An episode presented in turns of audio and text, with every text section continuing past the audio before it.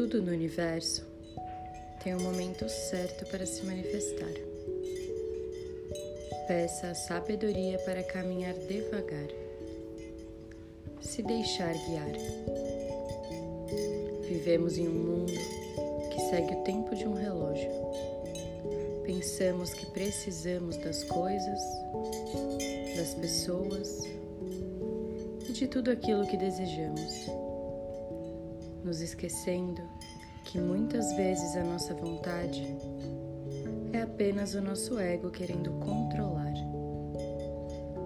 Solte tudo, liberte-se e conecte-se com o movimento da natureza. Ela simples e levemente vive, se regenera. Faça a conexão. Namastê.